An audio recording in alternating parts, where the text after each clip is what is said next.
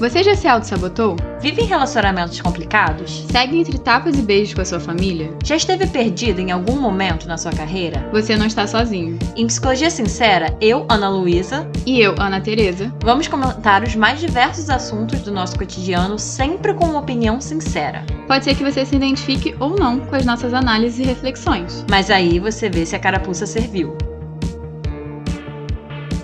E aí, gente, sejam bem-vindos a mais um episódio do Psicologia Sincera. Hoje a gente vai fazer aquele quadro que a gente adora fazer, em que vocês mandam histórias pra gente sobre o que vocês quiserem e a gente dá nossos pitacos a partir do que a gente pensa sobre a história de vocês. É importante a gente falar que a gente faz questão de preservar a anonimidade de quem manda as histórias. Então, gente, se tem nome na história, a gente muda pra não expor ninguém. A gente não fala o nome da pessoa que mandou a história. É importante a gente deixar claro que as pessoas que mandam as histórias pra gente sabem que são histórias que a gente vai ler no episódio. E a gente realmente preserva a anonimidade. A intenção não é machucar ninguém, não é expor ninguém. É ajudar o máximo possível e fornecer aí um conteúdo a partir do que vocês, de vocês que mandam as histórias, né? Vocês querem que a gente comente e tal. E como é que a gente faz esse quadro, geralmente, né? A gente junta histórias similares. Então, para vocês que nos seguem lá no Instagram, vocês podem perceber que volta e meia, eu e a Ana Tereza falamos lá nos stories que, ah, temos história do tema tal, mas alguém tem uma história para contar sobre isso? Que a gente tenta juntar histórias com temas, assim, similares, para também não ficar uma coisa super aleatória e super jogada. Então, se vocês quiserem enviar histórias de vocês pra gente, pra gente comentar, vocês podem mandar por e-mail podcastpsicologiasincera@gmail.com ou pelo Instagram arroba podcastpsicologiasincera, que a gente recebe histórias ou por escrito ou por áudio até lá no Instagram, né? A gente prefere por escrito, mas o que vocês se sentirem mais à vontade. A gente está sempre, sempre aceitando história. A gente adora fazer esse quadro. Então, se você está com alguma questão, algum impasse, alguma dúvida, o que for, manda pra gente que a gente vai fazer o máximo que a gente puder para ajudar vocês aqui nesse quadro. E bom, qual é o tema do episódio de hoje, né? O tema é relação entre irmãos. A gente já falou de diversos tipos de relação aqui. A gente já falou de família, a gente já falou de relacionamento amoroso, a gente já falou de relação tóxica em amizade, enfim, já tocamos em vários tipos de relação. E a gente não tinha falado ainda da nossa relação com os nossos irmãos, né? Na verdade, assim, a gente vai ler e comentar as histórias dos ouvintes, mas certamente eu e a Ana Tereza podemos dar nossos pitacos também a partir das nossas vivências pessoais. A Ana Tereza tem irmão e eu tenho dois irmãos mais velhos. E aí, pra gente começar nosso episódio, vou pedir pra Ana Tereza ler a primeira história pra gente. E aí, gente, tudo bem? Vamos aqui de primeira história. Esse episódio aí vai render. Oi, meninas, queria compartilhar com vocês uma situação muito complicada entre eu e meu irmão. Nós dois somos pessoas completamente diferentes e eu não sei como lidar. Pela minha mãe, a gente se fala todo dia. Na verdade, ela quer que a gente se fale todo dia e sejamos melhores amigos. E não vai rolar, né? Existe uma pressão muito grande de que irmãos têm que se dar bem e se amar, mas não é isso que acontece. Me sinto mal por um lado, porque ele tem filhos e eu não sou tão próxima dos filhos dele. Então eu começo a me questionar se eu não sou próxima deles por conta do relacionamento que eu tenho com meu irmão, ou se eu deveria separar melhor o que são as crianças e o que é o contato com meu irmão. É muito estranho e acaba que eu também não me dou muito bem com a minha cunhada. Então é muito esquisito a forma de olhar para essa situação, porque tem uma pressão muito grande e por um lado eu sei que não é bem assim. Às vezes os irmãos não vão se dar bem e tudo bem. Só porque é da família não significa que você tem que amar, admirar e idolatrar. Olha, gostei da frase de impacto que a história termina. Eu tô aqui, sinceramente, pensando, gente, essa ouvinte ou esse ouvinte, né? Não sei qual é o gênero da pessoa, mandou essa história e a pessoa mesmo já se respondeu, né? Assim, claro, a gente vai fazer nossos comentários, mas eu acho que você já foi muito claro, assim, do que você falou, né? Algumas coisas ficaram fortes para mim sobre essa história. Primeiro de tudo é hum, parecido com o que a gente comentou na, na primeira história daquele episódio Enjoei dos Meus Amigos E aí, que foi uma ouvinte que mandou uma história comentando que ela não estava mais tão afim de encontrar os amigos, que ela estava se sentindo enjoada, alguma coisa assim. E eu lembro que eu falei assim, mas faz sentido problematizar assim? Para que problematizar, né? Essa é a primeira coisa que eu pensei em relação à relação desses irmãos, né? Porque é muito fácil, e, e na verdade uma das primeiras coisas que eu pensei foi: ah, meu Deus, vamos trabalhar então qual é essa diferença e, e, o que que acontece que eles não se dão bem. E aí logo depois eu pensei, gente, mas por que que a gente vai necessariamente problematizar o fato de que dois irmãos não se dão bem. E eu acho que entra muito no que o próprio ouvinte, né, falou na história, que existe uma pressão muito grande de que irmãos têm que se dar bem e têm que se amar, mas que só porque é uma pessoa da nossa família não significa que a gente tem que ter uma super relação, né? E até o próprio ouvinte falou dessa pressão da mãe também. É muito complicado. Eu acho que tem muitas coisas aí, assim. É até muitos deverias. Uma coisa que eu já queria trazer é essa mãe. Eu sei que não é o foco do episódio, mas a gente sabe que quem gera esse intermédio, né, entre os irmãos, quando eles são mais novos, é a mãe e o pai. Então acaba que os pais moldam no começo da vida como vai ser a relação desses irmãos. E aí depois a pessoa vai se diferenciando, vai todo mundo crescendo, vai todo mundo escolhendo o que gosta, o que não gosta. Só que eu acho interessante como essa mãe ainda quer moldar esse relacionamento. Que, assim, mal ou bem, ela não, ela não faz parte dela, dessa relação e ela tá dando pitaco de como essa relação deveria ser. Sim, cara, total. E isso diz até respeito a um conceito da teoria sistêmica familiar que a gente já trouxe em outros episódios que a gente comentou sobre família. Se vocês quiserem ouvir esse episódio antes de ouvir esse aqui, né? Tem o A Sua Família Está Amadurecendo e o Quanto Sua Família Te Afeta. São dois episódios que a gente falou bastante de família. E um dos conceitos dessa teoria que a gente levantou nesses episódios é o de triangulação, de relações triangulares, que diz respeito a justamente isso que a Ana Teresa está falando, dessas relações que parece que tem que ter um mediador, tem que ter alguém que. É, é, porque fica muito assim. Imaginem um triângulo, gente, na cabeça de vocês. Assim, imagina um triângulo. E que em cada ponta do triângulo é um membro, né? E aí eu fiquei pensando em relação a essa história desse ouvinte, né? Que em uma ponta tá a ouvinte, ou o ouvinte, na outra ponta tá o irmão, e na outra ponta está a mãe. E é justamente assim, aquela relação que não tem uma relação irmã-irmão ou irmão-irmão, né? A mãe fica ali. Só que quando a relação fica triangulada desse jeito, é muito complicado, porque isso realmente impede. Eu tô até curiosa agora para saber como é que foi a história dessa relação, até como você falou, né, Tereza, como é que foi esse processo da infância entre esses irmãos que levou eles a esse lugar, né? Será que a mãe sempre mediou essa relação? Será que eles não tiveram esse espaço para eles regularem a relação. Porque, assim, uma coisa sobre irmãos, né, para quem tem irmãos ou irmãs, é que, como a gente já falou, a nossa família é o grande primeiro espaço social que a gente tem, né?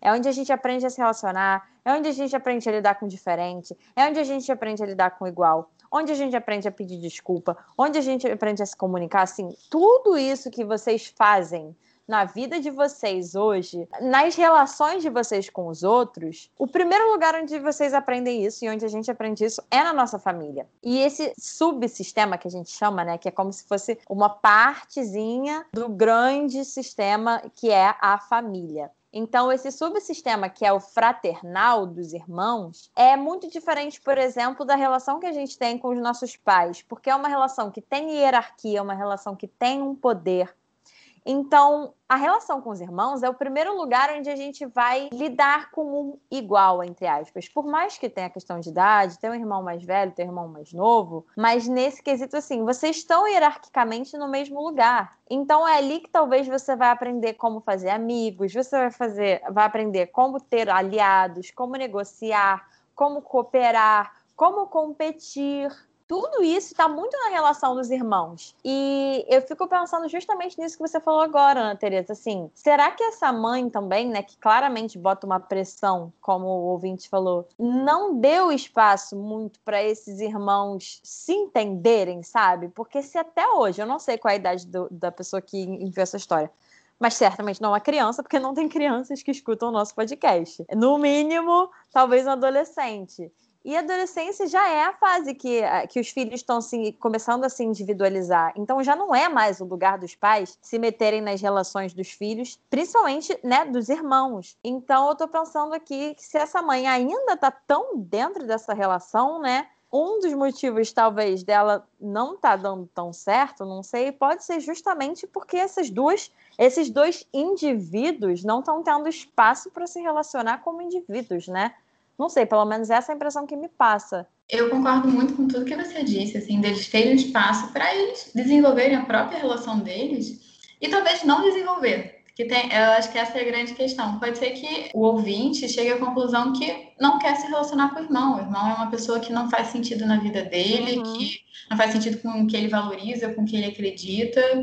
E eu até achei interessante que o ouvinte falou do, dos filhos do irmão, que também acaba se afastando. É porque parece uma cadeia, sabe? Já não gosto do meu irmão, aí também não gosto da minha cunhada, não gosto dos filhos, não é que não gosto dos filhos, né? Mas assim, me afasta dos filhos e vai indo. E eu sei que existe muita culpa, né? Nessas horas. E a culpa, é, até uma professora minha dizia que vem muito do que os outros vão julgar da gente. A gente não sente culpa se a gente não está fazendo algo que é socialmente aceito. A, uhum. gente só faz, a gente só sente culpa quando é socialmente não aceito. E aí entra essa questão, assim, é, o social realmente está congruente com o que você quer para sua vida? Porque talvez o que você quer para sua vida é levar uma relação simples bem, bem assim, rasa com seu irmão e seguir a vida. Sim, com certeza. Mas é, é exatamente, eu concordo, Ana. Quando eu falo desenvolver alguma coisa, é no sentido não de necessariamente desenvolver uma relação, não, mas de desenvolver os membros daquela relação. Os irmãos poderem desenvolver individualmente se faz ou não sentido ter essa relação, né? E eu achei interessante isso que, que o ouvinte falou. Pela minha mãe, a gente se fala todo dia. Ela quer que a gente se fale todo dia, que sejamos melhores amigos. E eu tô muito curiosa também em relação a qual é essa expectativa dessa mãe, né, de que esses filhos sejam melhores amigos, porque isso pode acontecer, gente. Os irmãos podem ser melhores amigos, mas podem não ser. E eu fico muito curiosa, assim, de onde que vem essa vontade da mãe? É, ela tem uma irmã ou um irmão que ela gostaria de ter sido mais próxima. A gente até gravou um episódio que vai sair na semana que vem com a Andresa Mello falando sobre pessoas que não querem ter filhos. E a gente fala nesse episódio sobre os desejos não realizados dos pais que eles depositam nos filhos. E isso acontece muito. E aí eu fiz uma hipótese, tá, gente? Isso pode ter zero a ver, mas aqui com a história, em relação até isso que a gente gravou desse episódio que sai semana que vem, eu fiz essa hipótese de que o que, que qual é a falta que essa mãe tem que ela queira tanto que os filhos, ou que essa mãe teve, que ela queira tanto que os filhos tenham isso, né? Às vezes ela é isso, ela tem uma irmã, um irmão e ela gostaria de ter sido próxima, mas não foi, ou ela é filha única e ela sentiu falta, porque assim, isso é uma coisa que eu já ouvi muito, por exemplo, de pessoas que são, que são filhas únicas, né? Que gostariam de ter tido irmão, que se sentiram muito sozinhos. O que tem a ver também, né, com uma das funções, entre aspas, dos irmãos, não é que necessariamente vai ser isso, não é que deveria ser isso, tá, gente? Mas é uma possibilidade e é algo que pode acabar fortalecendo muito esses irmãos ao longo do ciclo da família, né?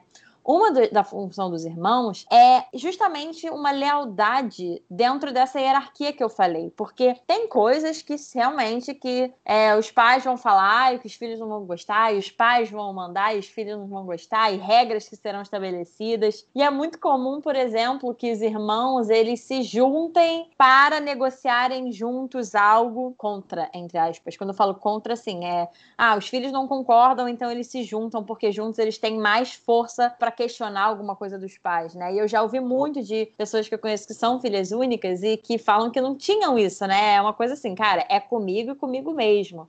O que é complicado também, porque quando você tem um irmão ou uma irmã e não tem essa lealdade, de, de novo, gente, eu não tô falando que deveria ter, não, mas é um positivo, é, um, é uma coisa que agrega, né? Quando a gente pode, quando a gente tem isso. Porque é complicado quando você tem um irmão ou uma irmã e você não tem essa força, né? Não tem essa, essa lealdade fraterna. Eu posso falar por mim que eu não tenho isso com os meus irmãos. Eu tenho dois irmãos mais velhos e tem muitas coisas que eu me incomodo e que eu não gosto e que eu gostaria de negociar com os meus pais e que para os meus irmãos eles estão cagando e eles não ligam e é complicado assim, né? A gente, a gente realmente, eu vou falar por mim, eu me sinto super sozinha, super gostaria de ter uma maior lealdade e proximidade para negociar juntos, porque a gente teria mais força, né?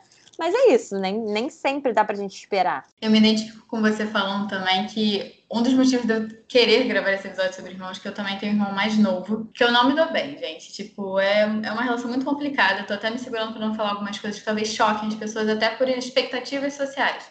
Ah, é esperado que você goste do seu irmão, é esperado que você se dê bem. E, gente, eu não tô bem. Eu não tenho problema com isso. Eu já resolvi isso várias vezes em terapia.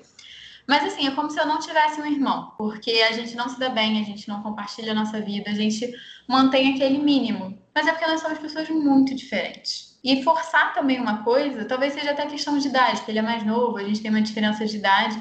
Pode ser que ele vire outra pessoa e eu me torne outra pessoa e a gente se encontre no futuro. Mas nesse momento de vida, gente, sem condições. E eu falei muito dessa mãe também, é, nessa história que o ouvinte mandou, porque a minha relação com a minha mãe, eu vejo que a relação com o meu irmão e com a minha mãe é intermediada, porque os meus pais, né, eles estimulam muita competitividade. Eles competem entre eles, eles competem com todo mundo. Então, eu fui criada para competir com meu irmão. E você não é muito amigo do seu pessoal que você está competindo, né, gente?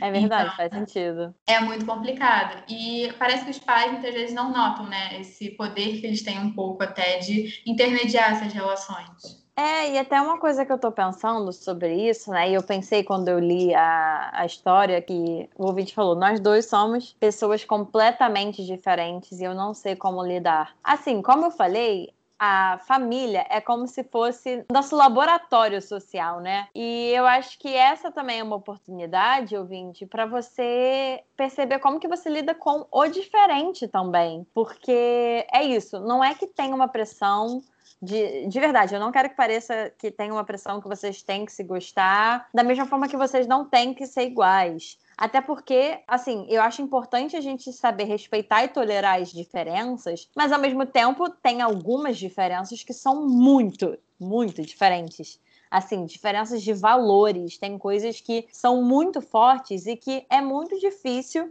a gente sustentar uma relação próxima, porque tem isso também. Você pode ser diferente de uma pessoa, você pode respeitar isso, mas às vezes vocês não têm muito uma base, um solo para terem uma relação, é, uma relação mais próxima mesmo. Isso até a própria psicologia social fala, né? E faz sentido que a gente busca mesmo pessoas com as quais a gente se identifica mais, enfim. Mas eu acho que da mesma forma que não tem que ter uma pressão para vocês se darem bem, para vocês serem melhores amigos, eu acho que vale você perceber como que você lida com a diferença, assim. Eu acho que a relação com seu irmão pode ser uma boa, um bom ponto de partida para você se descobrir mesmo e se conhecer e conhecer como é que é para você, como é que é para você lidar com pessoas completamente diferentes. O que, que acontece? Você simplesmente foge, você tenta achar algum meio termo.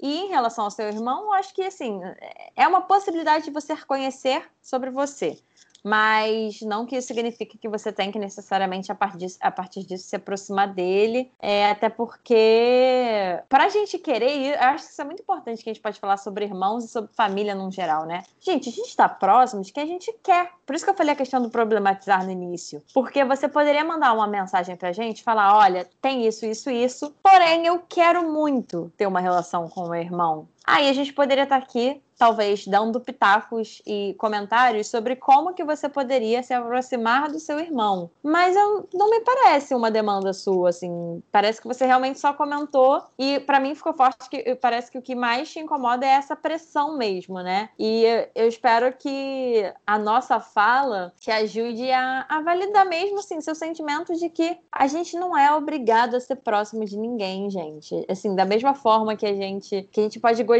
ou não gostar de uma pessoa que a gente conhece, sei lá, na rua, no trabalho, a gente pode gostar ou não gostar de uma pessoa que está na nossa família. Claro que sim, isso envolve muitas coisas. A família envolve muitas coisas, porque a família é mais difícil de você escolher não lidar ou escolher não conviver.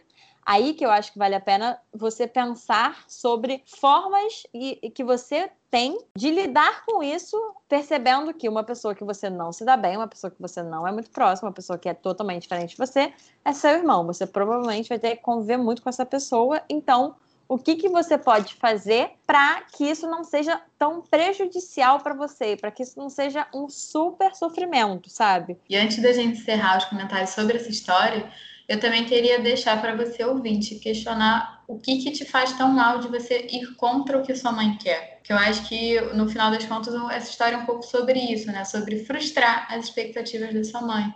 E qual é o problema disso? Todo mundo tem expectativa frustrada, eu, pelo menos, tenho várias. E por que você não quer frustrar a expectativa da sua mãe? Pô, Ana Teresa terminou já com mais um belo tapa da cara, né? Mas faz muito sentido isso que você falou. Sim, psicologia sincera, gente. Estamos aqui para ser sinceros. Exatamente, exatamente. E outra coisa que eu só queria falar, assim, ouvinte, é, você falou, por exemplo, de como que a sua relação com seu irmão influencia, por exemplo, a sua relação com a sua cunhada, a relação com os filhos. De novo, se isso não é uma questão para você, tudo bem mas você mesma, mesmo você mesma falou, né, que você se questiona se você não é próxima dos seus sobrinhos por conta do relacionamento com seu irmão. Enfim, eu acho que isso tudo a gente não tem muita informação para sair questionando e, enfim, e, e, comentando demais, assim, com muita profundidade. Mas eu acho que é uma coisa que é passível de você pensar com você mesmo ou com você mesma, sabe? Porque da mesma forma que eu tava falando que, por exemplo, a sua relação com seu irmão não precisa passar pela sua mãe, time. Chega uma hora, gente, que todo mundo já é muito grandinho. A sua relação com a sua mãe é entre vocês. A sua relação com o seu pai é entre vocês. A sua relação com o seu irmão é entre vocês. E eu não sei o que a Ana Teresa acha disso, mas eu acho que, assim, por mais que a sua cunhada, por exemplo, ela é sua cunhada porque ela é namorada ou esposa, enfim, do seu irmão. Então, claro que seu irmão tá um pouco dentro dessa relação, mas ao mesmo tempo, se já é uma coisa de mais tempo, se é uma coisa assim que você convive muito com essa pessoa, sei lá, eu acho que você não precisaria deixar de ter uma relação por conta disso. Se por algum motivo você se identifica com coisas da sua cunhada, você acha que vocês poderiam ter uma relação boa, eu acho que você poderia super explorar essa relação sem precisar perpassar qualquer coisa que você tenha com o seu irmão Mesma coisa com seus sobrinhos, cara. Se você quer curtir seus sobrinhos, curte. Mas é isso, assim. É, mas são tudo coisas que tem que ver se fazem sentido para você. Se você quer. E como a Ana Teresa falou até da situação dela com o irmão dela, né? Se hoje não faz sentido, tudo bem. Se daqui a um tempo você achar, você vê mais uma possibilidade de uma aproximação, também tá tudo bem. É a gente viver de uma forma fluida, uma, eu fiquei com. Parece que tem muitos deverias nessa história, sabe? Tipo, os irmãos têm que ser melhores amigos, ele tem que atender as expectativas da mãe, ele tem que ser próximo dos sobrinhos, ele tem que ser próximo da cunhada, tem que amar, admirar, idolatrar a família. Gente, sem esses deverias. A vida é muito mais complexa do que isso, né? É, como se estivesse tudo no preto e branco, gente. Então tá. Todo. A Ana fala na questão de terapia e também o tipo de terapia que eu estudo que a terapia de aceitação e compromisso fala tudo que é muito rígido causa sofrimento, gente. Então vamos flexibilizar aí o que a gente acha como o mundo deveria ser, como as relações deveriam ser. É isto. Então bora de segunda história? Partiu, vamos embora. Então vamos lá. Oi meninas, quero compartilhar minha história sobre o meu relacionamento com meu irmão. Nossa relação é muito ruim, ruim mesmo. E acredito que isso acontece pelo fato da minha mãe passar pano para tudo que meu irmão faz. Nós temos temperamentos e visões de mundo completamente diferentes e ter que conviver com ele tem ficado cada vez mais difícil. Para vocês conseguirem visualizar o tipo de pessoa que ele é, vou trazer alguns exemplos. Uma vez que viajamos para um hotel fazenda, ele levou uma arma de chumbinho e queria, porque queria tirar em um cavalo só para se divertir e meus pais não fizeram nada. Outra vez, Fizemos uma trilha e ele comeu a comida que era do meu namorado porque estava com fome. Além de eu ter encontrado uma camisinha usada no banheiro, porque infelizmente eu divido o banheiro com ele, e fui reclamar com a minha mãe, já que se fosse falar diretamente com ele, ele provavelmente só iria rir e não fazer nada. Sabe o que minha mãe me perguntou? Porque eu não tinha jogado fora, já que eu que tinha visto. A minha criação, em comparação com a dele, é muito dois pesos e minha mãe jura que trata da mesma forma. Como eu sou muito diferente do meu irmão e da minha mãe, ela acaba fechando com ele e passando pano por ele ser o menino intocado dela. Durante um tempo, eu achava que era meio coisa da minha cabeça, a preferência que a minha mãe dá para o meu irmão. Mas fazendo terapia, descobri que não é. Acabei desabafando sobre o assunto com a minha prima e ela só confirmou tudo o que eu já pensava. Em um primeiro momento foi ruim, mas depois eu só senti cada vez mais raiva. Isso não é muito falado e por isso quis pedir a ajuda de vocês. A situação na minha casa tem ficado cada vez mais difícil e queria saber como lidar com o favoritismo da minha mãe e o jeito babaca e sem noção do meu irmão. É, Ana Tereza, essa história tá carregada. O que, que você tem para falar sobre ela? Essa daí você consegue sentir que o negócio tá complicado. E, de novo, né, o, a mãe intermediando o relacionamento. Sim. E o que eu achei interessante, né, sobre como do, os dois ouvintes é, frisaram muito sobre eu sou completamente diferente do irmão. E eu até fiquei me questionando assim: será que tem uma expectativa dos irmãos serem parecidos só porque são da mesma família? É verdade, faz sentido. Porque todo mundo, assim, que fala que é muito difícil você ter irmãos parecidos. Normalmente, um parece que é de outro filho, de outra família, sempre. E acaba isso causa também um certo uma, um certo sofrimento, porque acaba que nessa história, por exemplo, o irmão é parecido com a mãe. Você não ser parecido com a sua família muitas vezes causa sofrimento. Você quer pertencer. E aí, eu sou eu mesma, mas eu não pertenço sendo eu mesma. Isso causa muito sofrimento. Uhum. E eu acho que é muito parecido com o que a gente estava falando em relação a outra história de Existem relações que a relação entre irmãos não precisa ser boa, não existe uma regra de mundo que uma profecia que faça isso acontecer. E eu acho que o foco dessa história é muito de como saber lidar. E a primeira coisa que eu penso, assim, até com os meus pacientes, é que a gente não consegue mudar o outro. Uhum. Por mais que a gente queira, por mais que a gente possa tentar, a gente não consegue ter um impacto tão grande em como o outro vê o mundo, em como o outro reage. E a primeira coisa que eu pensei é como essa ouvinte pode se proteger, sabendo que o favoritismo da mãe dela não vai mudar e o jeito babaca e sem noção do irmão dela não vai mudar. Porque eu fico pensando se ainda existe expectativas. Existem expectativas de que o irmão seja diferente, existem expectativas se a mãe vai ser diferente. Porque é muito difícil quando se trata do comportamento do outro. Sim, total. Eu tava pensando até em relação a isso que você está falando, e eu acho que o que tá ficando muito forte para mim é a idealização das relações mesmo, né? Idealização da família. Eu tô até curiosa, assim, de onde que vem essa idealização, né, da família perfeita que todo mundo se ama? E, e, gente, não é assim, não é sempre assim. Pode ser, quer dizer, idealização é complicado, né? Porque família perfeita não existe, nada perfeito existe, no caso.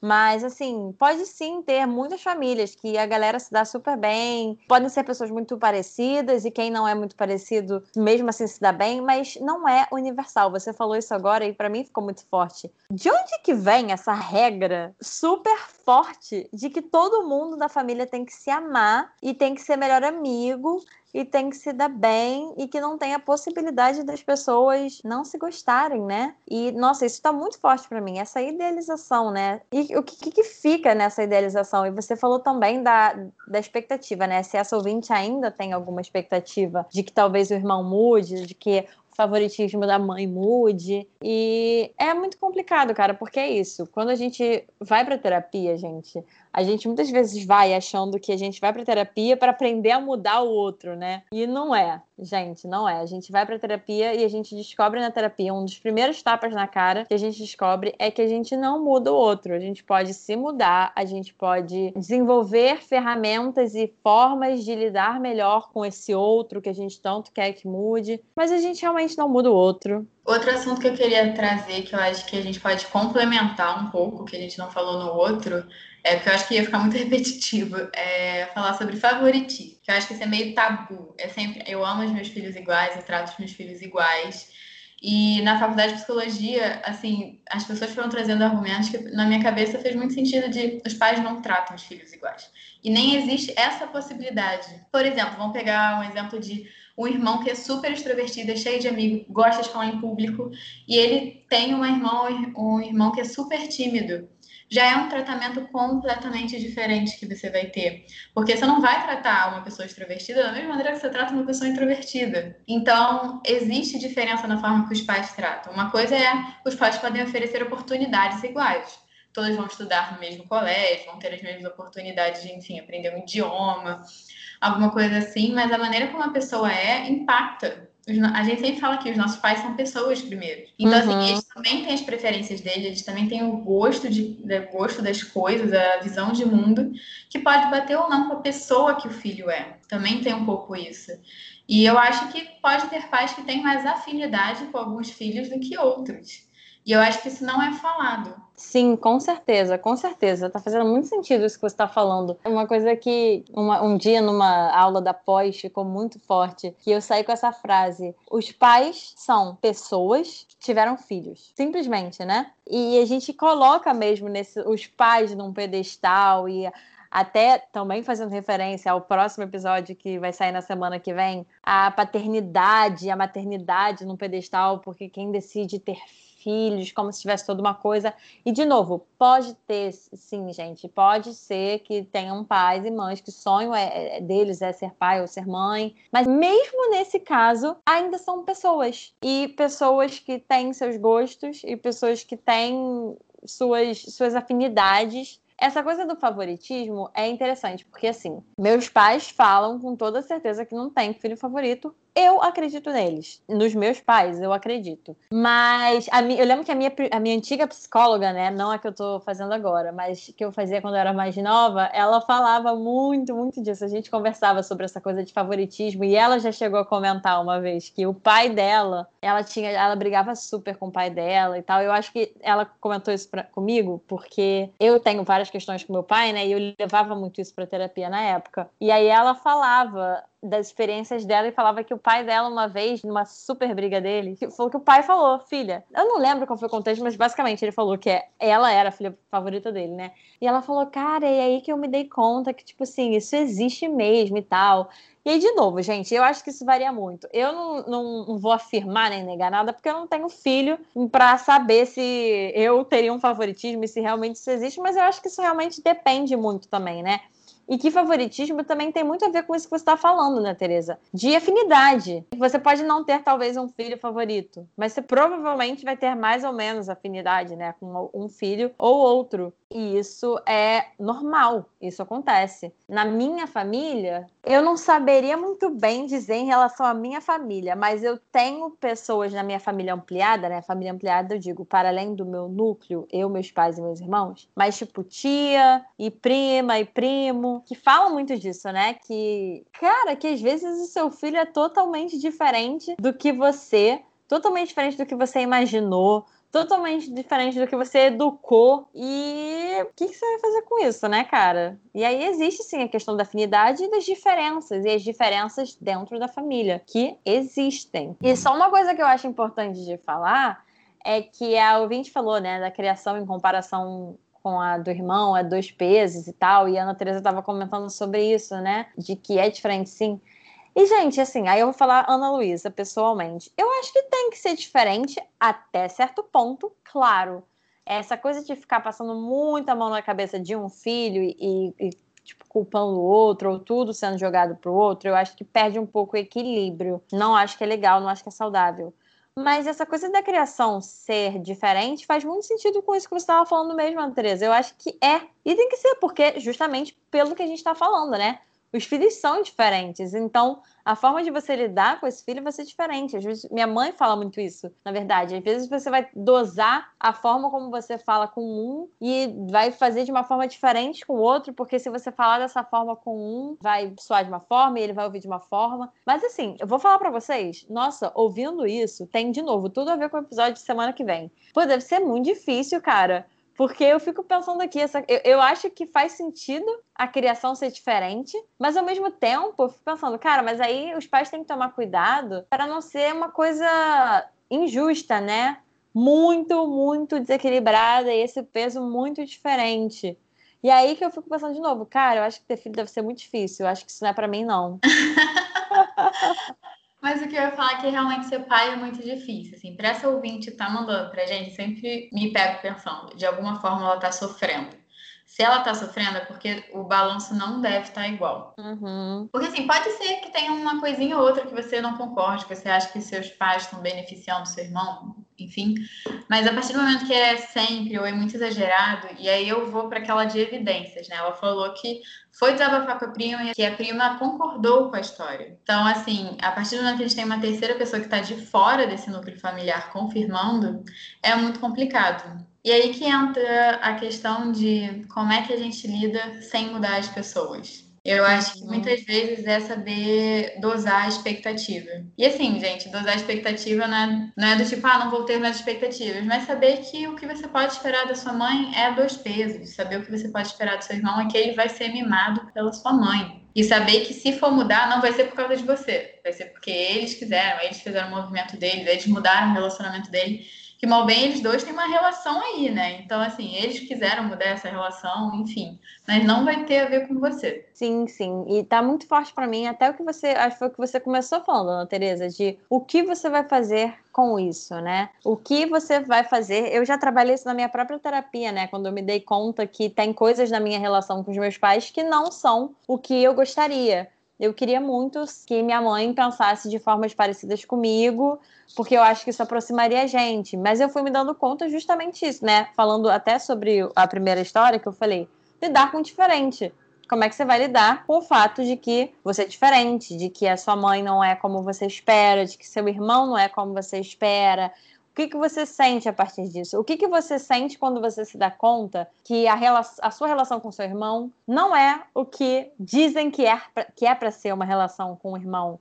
O que você sente quando você percebe que a relação da sua mãe com a sua mãe, por exemplo, em relação ao seu irmão, é diferente. Assim, isso tudo faz coisas com a gente. A gente sente coisas. E eu acho importante também você, ouvinte, você fazer alguma coisa a partir disso, no sentido de você poder olhar para o que você sente, né?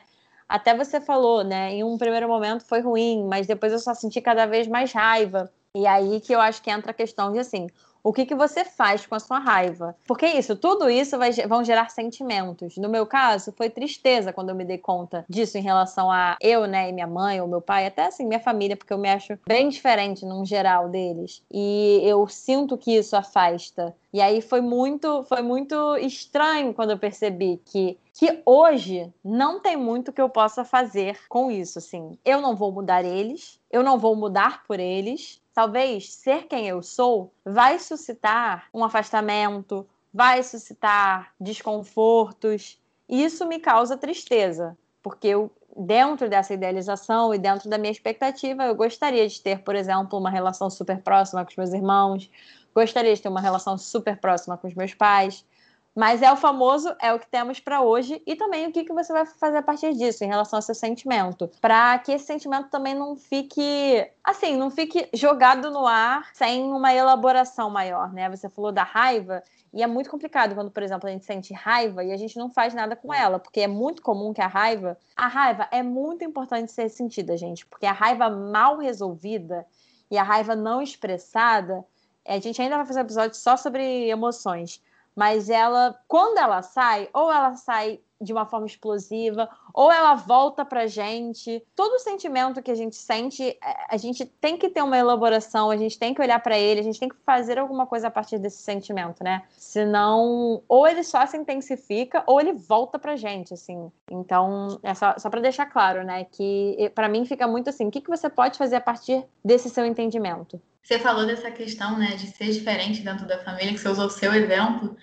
E eu fiquei pensando também na minha terapia, né? Porque eu fui lidando com a minha família, que eu também tenho uma família complicada, eu sou muito diferente da minha família. Para os ouvintes entenderem, toda a minha família é de exatas e eu sou psicóloga. Então você já consegue entender que a linha de raciocínio, a maneira de ver o mundo já é um pouco diferente. E uma coisa que a minha psicóloga me ajudou a enxergar um pouco, que é o fato de eu ser diferente, de eu trazer novas ideias para dentro de casa, para eu de eu levar minha vida de forma diferente, já serve como um exemplo para os meus pais. Portanto, que tem coisas que eu fui vendo que eles foram flexibilizando ao longo do tempo. É muito cansativo, gente, você ser o exemplo dos seus pais. Mas acaba que você tem um papel também de trazer o novo, de flexibilizar algumas coisas, de em vez de ser sempre preto, você vai trazer o branco e a pessoa escolhe o que ela quer. Talvez o ouvinte, até passou pela minha cabeça, pode estar desempenhando um pouco esse papel de estou trazendo diferente, eu estou contestando tudo isso que está sendo feito e não está sendo pensado, não está sendo problematizado. Mas eu sei que estar nesse papel é muito cansativo. É isso que eu ia falar. Ela pode estar nesse papel, mas, ouvinte, se você não estiver em terapia, faça uma terapia, porque é um papel. Não, mas é porque é um papel pesado, assim, de, de, de desempenhar e sozinho. E aí tem a ver com o que eu estava falando para a primeira história, né, sobre essa coisa do, do lugar dos irmãos, que muitas vezes essa relação não vai ser linda, não vai ser perfeita, não vai ser maravilhosa, mas os filhos, eles vêm muito com a novidade, né? Os filhos, eles vêm muito numa geração nova, num, com, vivendo coisas que talvez os pais não viveram, trazendo ideias para dentro de casa que talvez os pais não conheciam, nunca tinham parado para pensar sobre, né?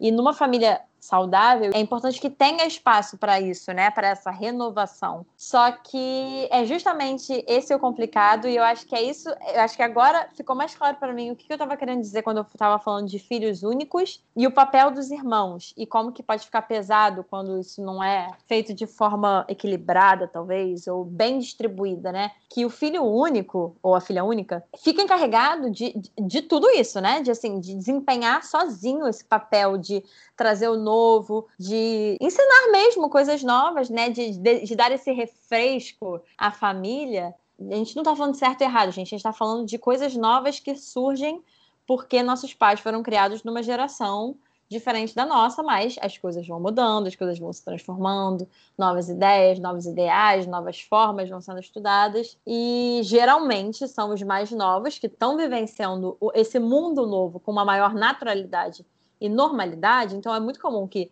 venha de baixo para cima a mudança e a transformação.